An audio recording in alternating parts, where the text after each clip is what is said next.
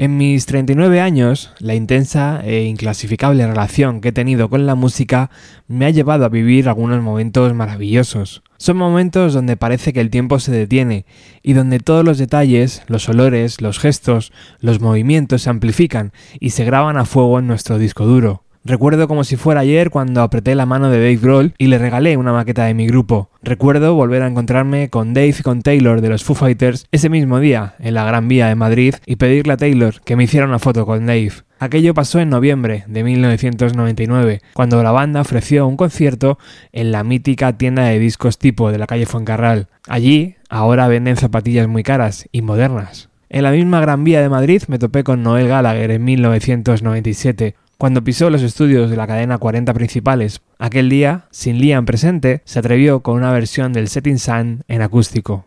Unos críos que se hacían llamar Muse me firmaron su primer disco sin tener que esperar colas. Estaban en el césped de Radio Televisión Española, en Prado del Rey. Acababan de grabar un concierto para Radio 3. Allí, en Radio 3, también me crucé con Marilyn Manson, cuando fue a presentar Mechanical Animals, aunque a Manson le íbamos persiguiendo por hoteles y por el Parque del Retiro aquella mañana. Recientemente he podido compartir cervezas con los holandeses de Wolf en una mítica sala de Burgos, me abracé en pleno concierto con Mark Oliver Everett en el Circo Price de Madrid, y sí, vi cómo Fantastic Negrito se preparaba en su camerino, en la sala Clamores, ese momento mágico donde el artista parece recitar el conjuro que muy pocos saben. Por eso, hoy, después de la turra de programas que os he dado con músicos británicos, damos el salto a Massachusetts. Allí, en 1968, nació Xavier Amin Difred Ales, Fantastic Negrito.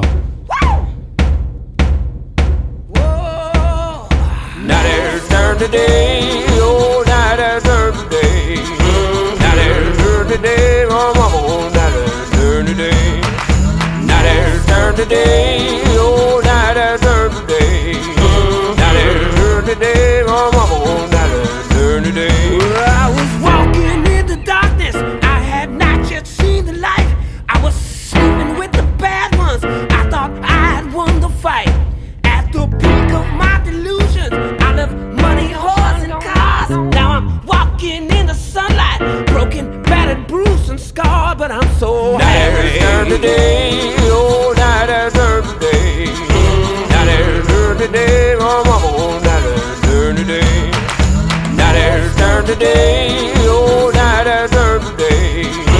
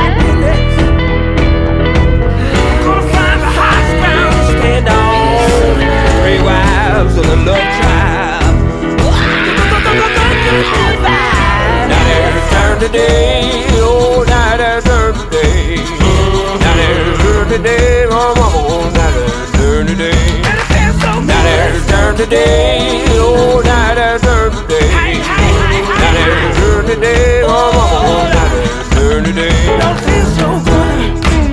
Yeah, I feel so good. Don't feel so good. Lord, feel so good. Feel so good. Lord, feel so good.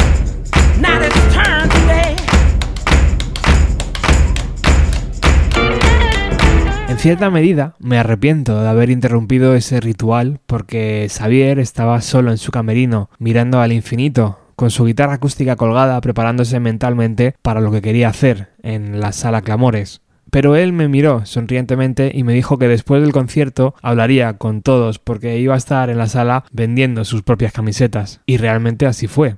¿Cómo llegué a Fantastic Negrito? Nada especialmente remarcable de contar, pero fue Chris Cornell quien en sus redes sociales colgó una foto donde salían juntos. Temple of the Dog acababan de cerrar dos noches memorables en Seattle, el día 20 y 21 de noviembre de 2016, y Fantastic Negrito fue el encargado de abrir sus conciertos. No solo abrió la gira americana de Temple of the Dogs, el músico abrió los conciertos para Cornell en su gira en solitario, presentando High Get True, el que se convertiría en su último disco en solitario. En la web de Chris Cornell podemos encontrar el siguiente escrito de Fantastic Negrito.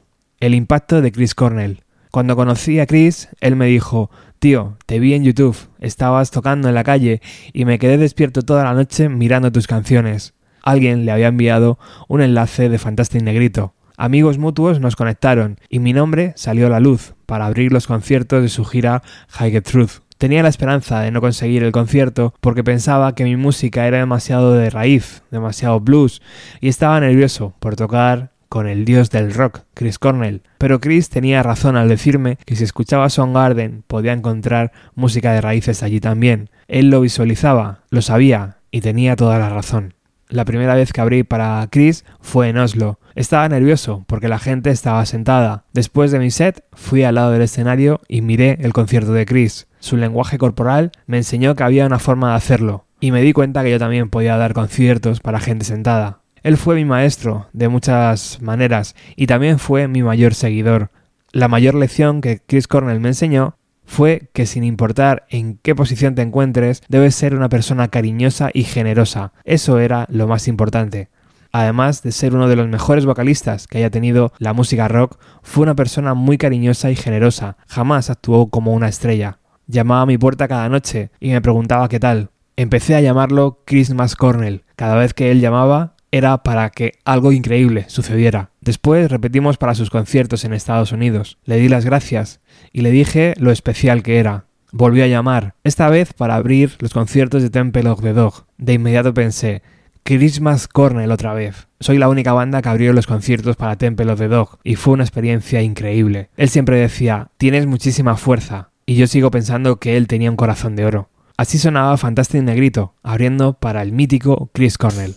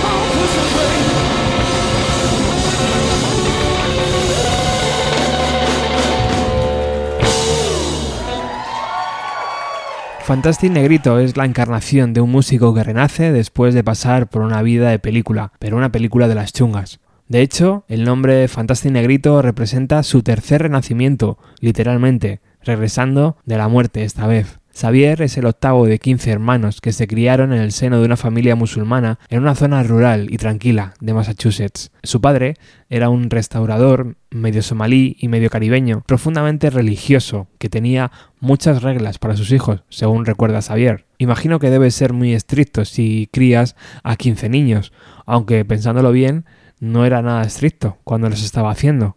Cuando tenía 12 años, su familia decidió mudarse a la otra costa de Estados Unidos, a Oakland, al otro lado de la bahía de San Francisco, al norte de California. Pasó de una vida conservadora y aislada en Massachusetts, escuchando a su padre tocar música africana, a la revolución sonora que era Oakland, con el funk adelic, el hip hop y los avatares de la vida urbana. A los 20 años, de manera autodidacta, ya tocaba todo instrumento que llegaba a sus manos, porque había escuchado que Prince también lo había hecho.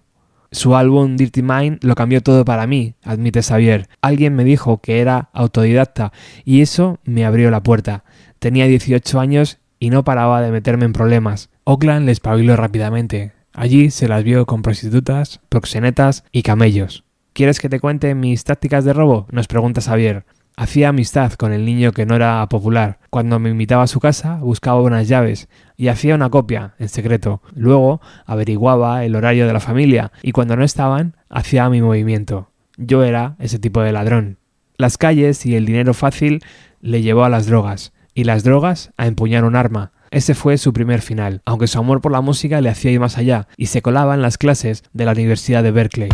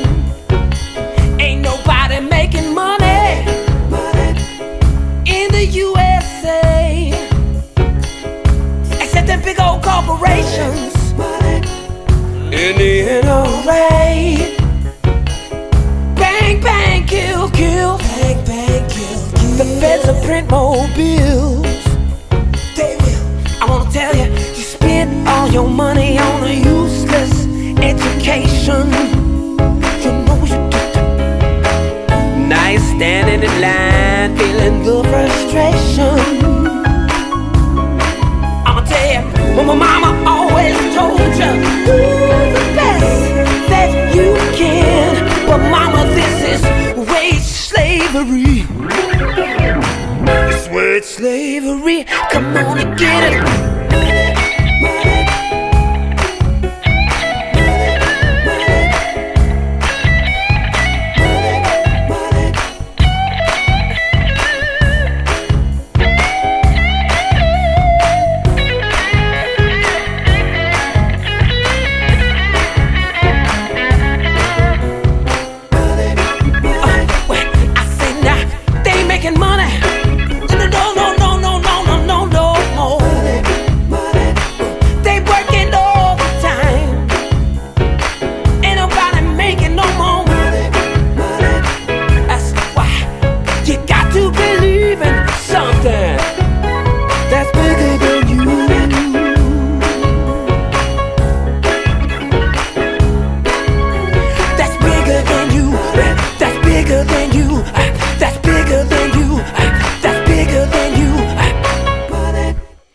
Sorprendentemente, Fantastic Negrito empezó su carrera musical en los años 90. Aunque nosotros empezamos a saber de él en 2014-2015, a principios de los 90 Xavier viajó a Los Ángeles con la idea de convertirse en una estrella gracias a su música. Un amigo le puso en contacto con Joey Rufalo, es manager de Prince, quien le consiguió un contrato con el sello Interscope Records. En 1995, bajo el nombre de Xavier, grabó y lanzó The X Factor, un álbum de 14 temas que combinaba el rhythm and blues, el funk, el hip hop, que representaban a la perfección la música y el estilo que él buscaba y defendía aquellos años.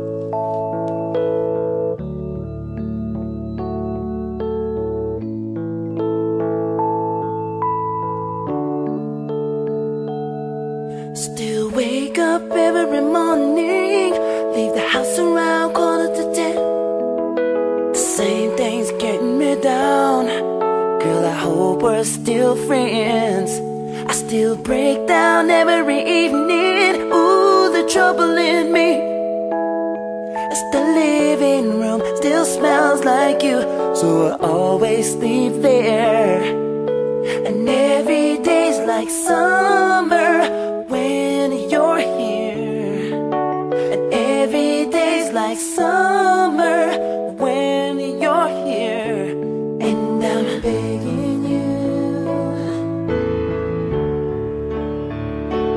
Got to know that I still love you, girl.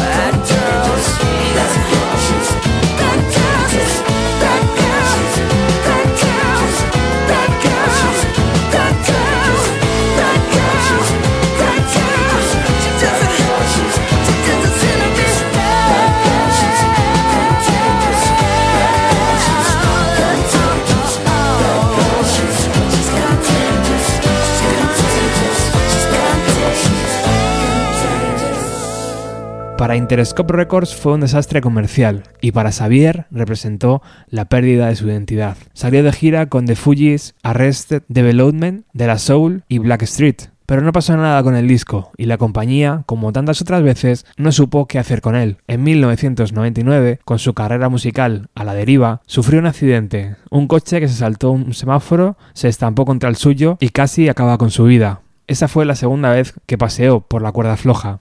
Lo primero que recuerdo, tras tres semanas en coma, fue la sensación de tener barba, dice Xavier. El accidente le había roto los brazos y las piernas. Si observáis su mano derecha en vídeos y actuaciones, veréis que no tiene una movilidad del 100%, aunque su destreza hace que no se note demasiado. Por cierto, ¿recordáis la peli So Girls? Pues en su banda sonora, junto a Bowie, No Doubt, Sissis and the Banshees o Killing Joe, encontramos a Xavier con su tema Purely Sexual. Uh. Okay, baby. Great. Check it out.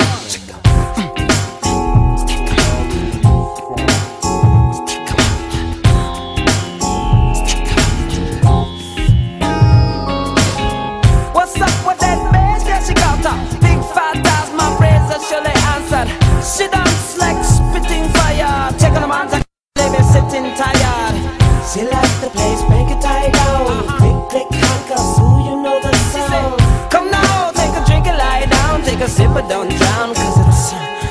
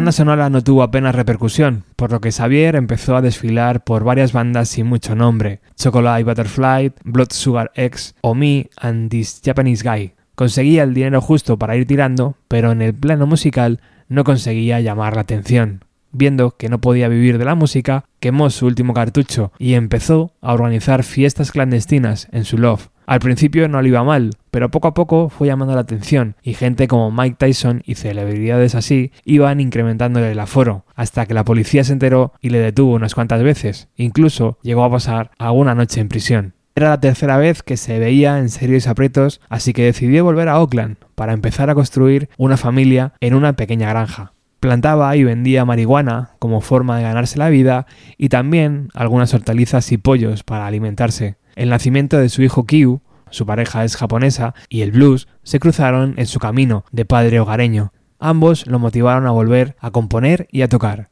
Intentaba que mi hijo dejara de llorar, así que cogí la guitarra y su rostro cambió, recuerda orgulloso Xavier. Toqué Across the Universe todas las noches durante un año, hasta que él se quedaba dormido. Así fue como nació Fantastic Negrito, la combinación explosiva de diferentes culturas y de idas y venidas de un tipo cuyo nuevo lema fue a la mierda las estrellas del pop, a la mierda consentir, a la mierda la falsedad, a la mierda el miedo. Pensé que mi historia había terminado, dice Xavier, pero en ese mismo momento me di cuenta que finalmente había una historia que contar, y eso es lo que le llegó a las personas, que también tienen sus historias para ser contadas.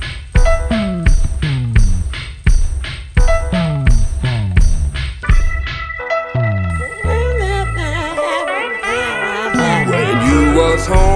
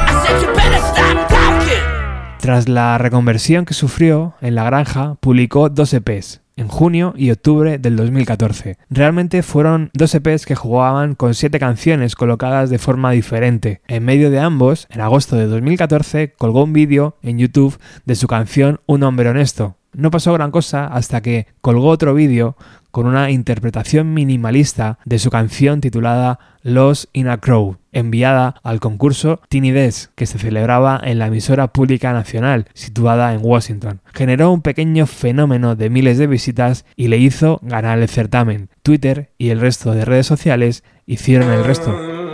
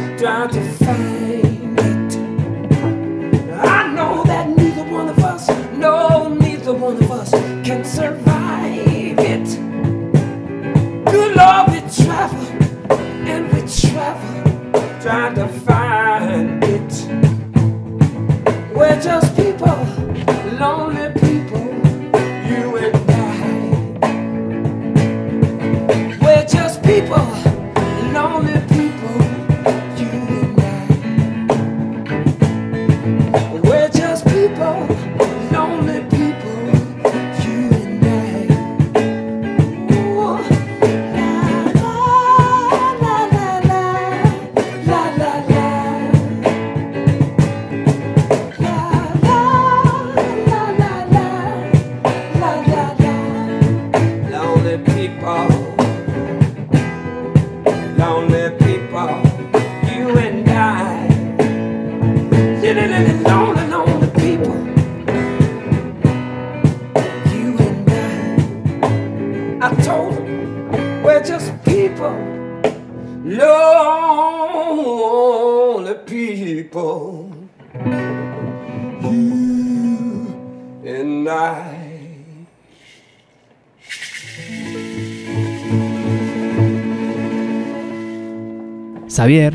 Mejor dicho, Fantastic Negrito, fue enviado a presentar su música junto a otros artistas de la Black Ball Universe, una cooperativa de artes californianas que cofundó para crear una estructura de apoyo mutuo entre artistas negros. Al igual que Adele y Florence and the Machine, Fantastic Negrito grabó su concierto para la emisora pública nacional. Había ganado el concurso y tenía derecho a ello.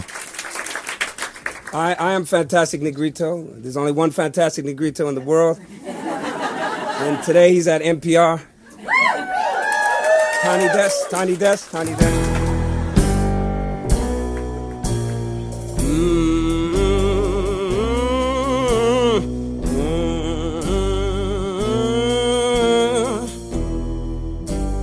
Mm-hmm. Well, I'm in love again. But no, this time it's not with my hand. Wandering, murdering. Every time that I get the chance. I'm a, I'm a human, baby, don't you know? But remember first, I'm a man. You painted pictures for me that I refuse to understand. Girl, I want everything For no reason. Cause yesterday it felt so good, but today it feels so bad. The streets got me wandering, looking for my fix again. I should have paid the Chinese girl. Now I'm losing everything I ever had. Yesterday it felt so good, but today it feels so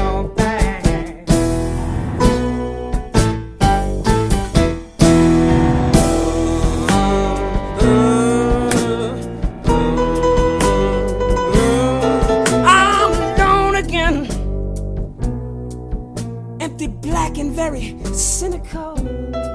I can't get enough. My, my condition is critical.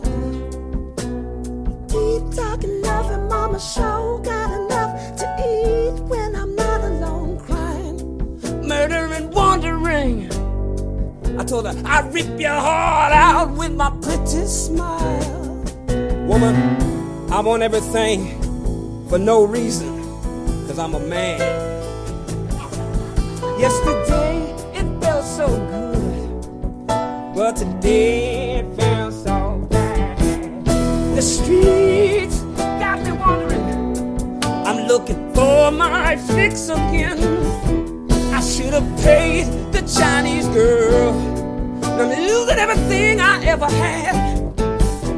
Cause yesterday it felt so good, But today it feels so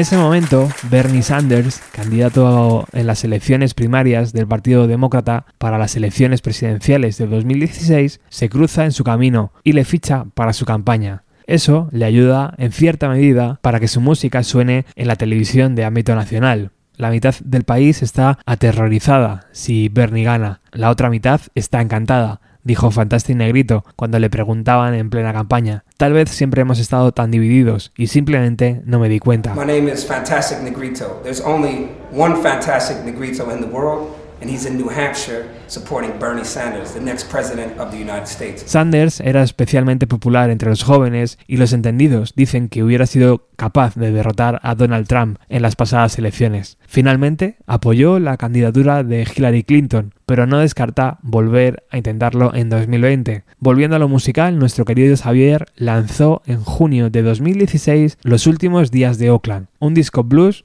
con actitud punk según su creador, un trabajo grabado y producido por el propio Xavier y que contó con los músicos Masako Hana y Tomás Salcedo a las guitarras, Cornelius Mins al bajo y Lionel Holloman Jr. al piano y órgano. No solo lo pensó, lo grabó y lo mimó. Creó Black Ball Universe, una discográfica independiente para lanzar el disco y así tener todo bajo su control.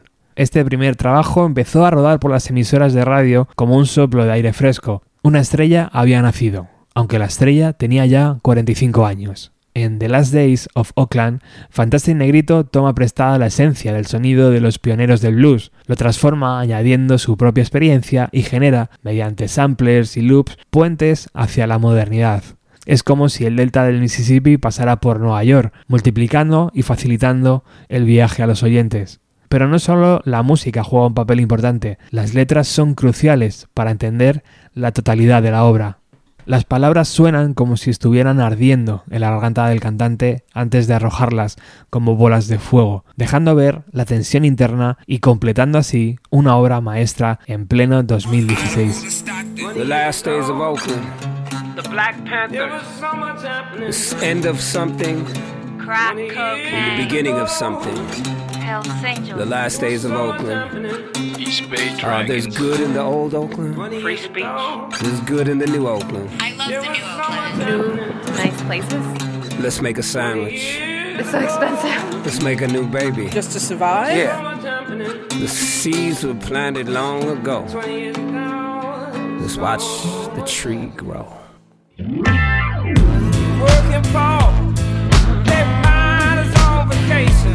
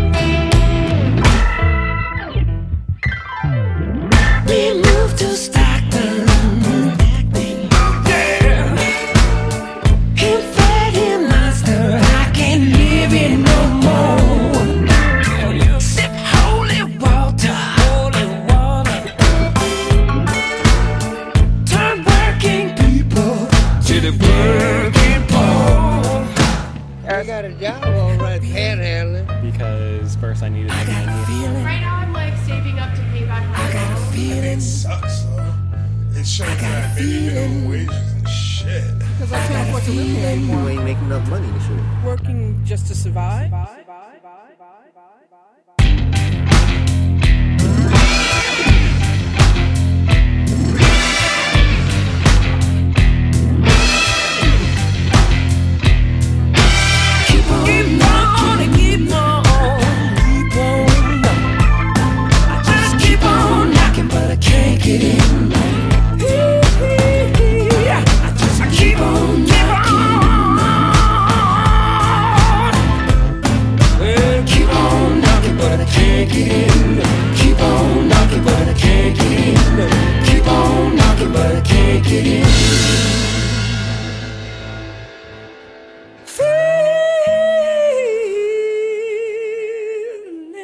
The Last Days of Oakland ganó un premio Grammy al mejor álbum de blues contemporáneo. Su discurso no fue retransmitido por la televisión, pero el músico tuiteó un vídeo grabado con el móvil de un amigo que capturó el momento triunfal. Oakland, California, gritaba desde el escenario Xavier, que después de nombrar a su familia y a las personas que le ayudaron a dar forma a este disco, dijo, no teníamos una compañía discográfica, pero lo hicimos bien desde nuestro propio salón. Ponemos mucho corazón, mucha alma y estamos muy contentos de que haya tenido eco en la gente.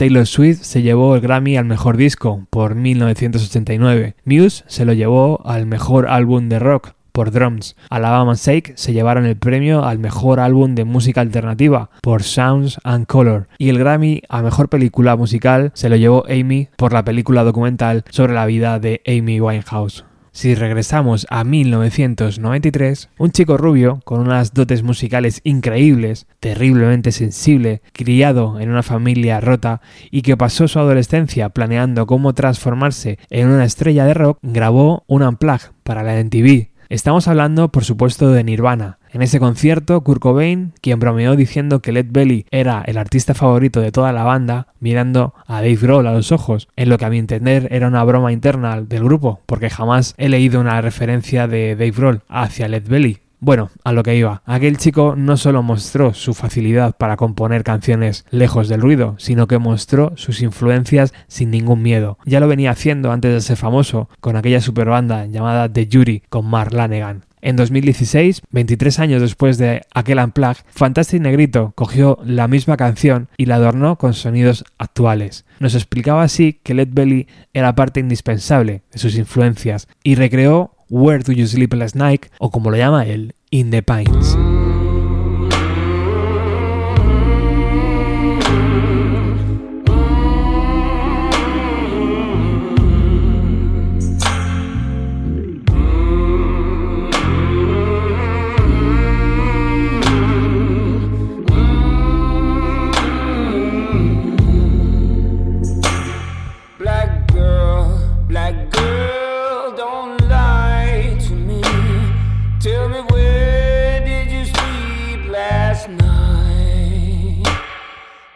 Pines, in the pines where the sun don't shine. I shiver the whole night through. Black girl, black girl, where will you go? To the place where the cold winds blow. In the pines, in the pines where the sun don't shine. I river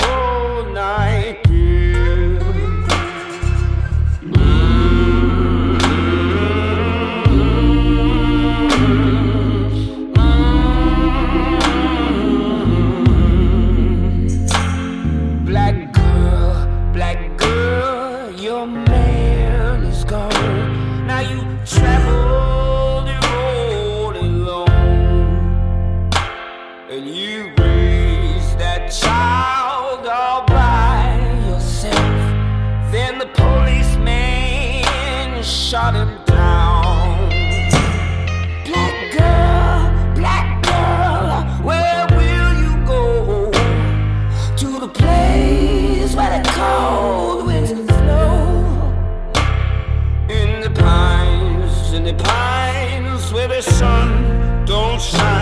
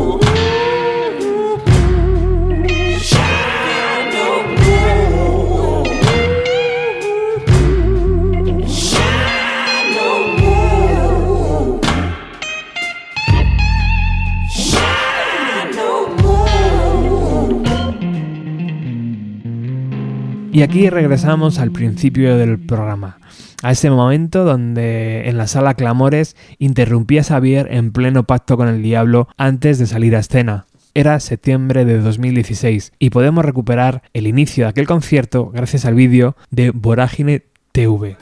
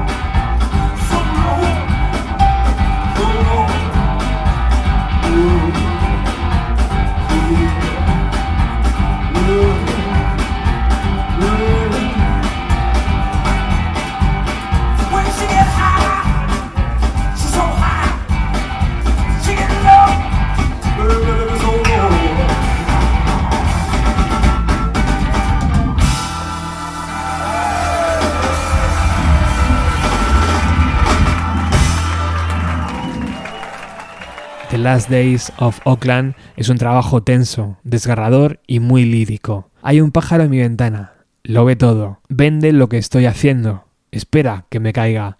Hay un pájaro en el bosque y hay uno en mi mano. Le tiro basura a su cabeza. Es todo un juego para mí. Vivo peligrosamente. Lo quiero todo, pero no puedo pagar la cuenta. Dame una oportunidad, porque nadie más lo hará. Hay un pájaro en mi funeral. Está cantando muy alto cómo ganaron las lágrimas en su almohada.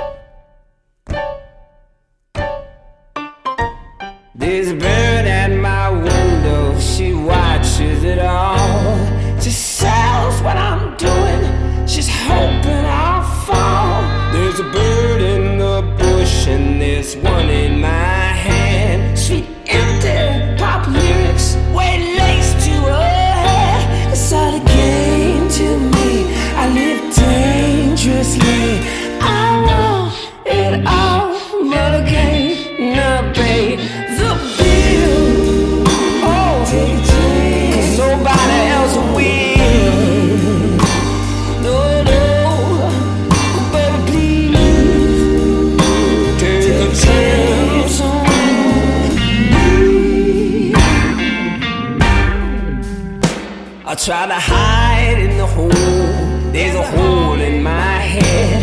I broke clean off feathers now. She's sick in my bed. There's a bird at my funeral. She's singing out loud. How the tears on a pillow won't heal her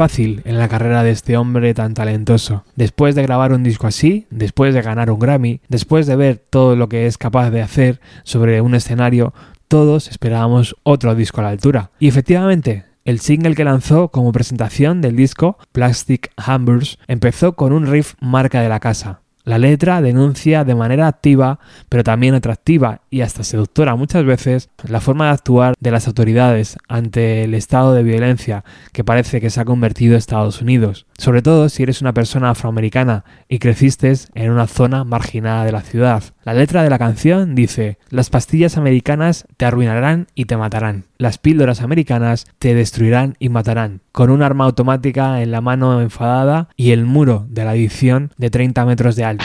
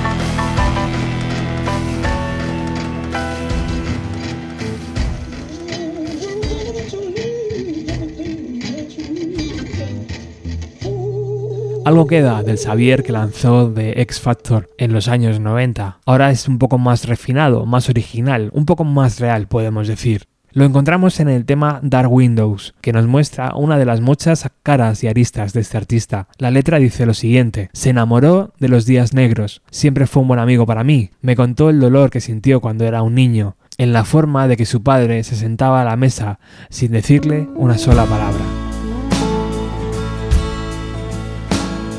You follow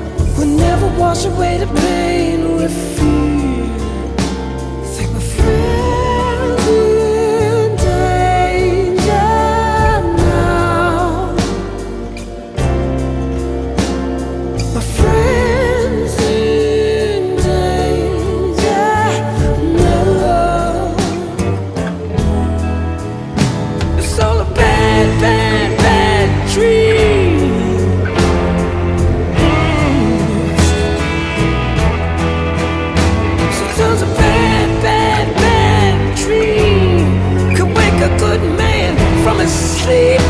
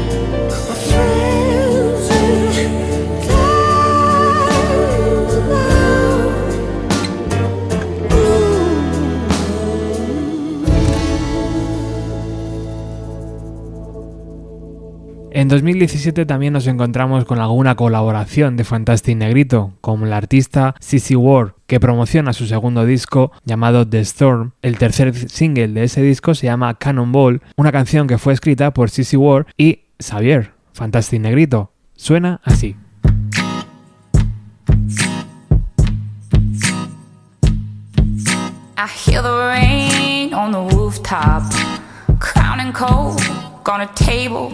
By my bed.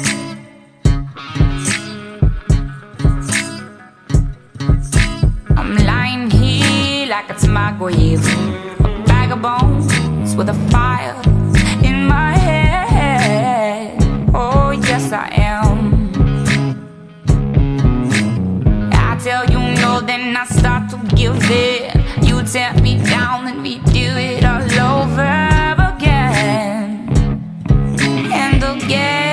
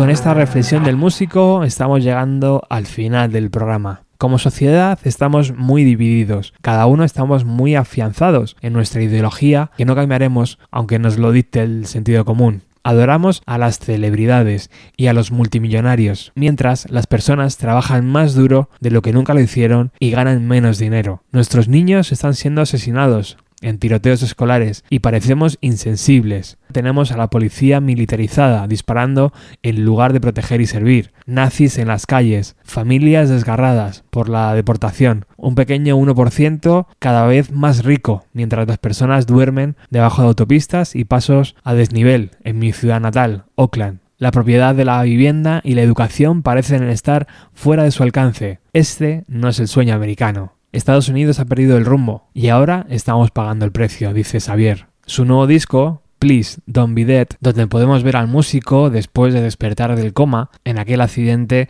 que casi lo mata en 1999, trata sobre lo que viene después de todo eso. Xavier ha encontrado un nuevo camino para enfrentarse a sus demonios, la música. Fantastic Negrito estará este verano finalizando su tour americano, presentando su último LP y nos vamos con el tema Bullshit Anthem, que no será recordada como la letra más elaborada del catálogo del músico, pero resume muy bien el mensaje de no te olvides de dónde vienes y hacia dónde vas, que está presente, por cierto, en todo el disco. La letra dice lo siguiente. Coge esa mierda y conviértela en una buena mierda. Me derriban, pero yo sigo luchando. Me derriban, pero lo sigo intentando. Derribarme dos o tres veces, me volveré a levantar y seguiré luchando. Coge esa mierda y conviértela en una buena mierda. Me derriban, pero soy muy rápido y ligero. Me derriban, pero sigo peleando. Trabajo mucho y sabes dónde encontrarme. Derribarme. Yo seguiré luchando. La noche se ha convertido en el día.